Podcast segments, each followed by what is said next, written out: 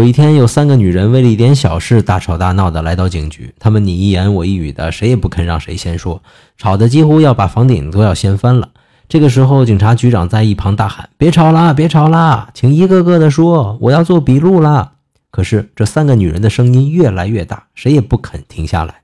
这时来了一位老警官，对他们说：“请你们中间年纪最大的一位先说吧。”话音刚落，三个女人同时闭上了嘴巴，屋子里顿时鸦雀无声。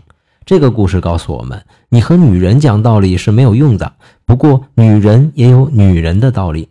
我经常看到一些女性消费广告，用了一连串的数字和深奥的专有名词，试图证明自己的产品有多么好。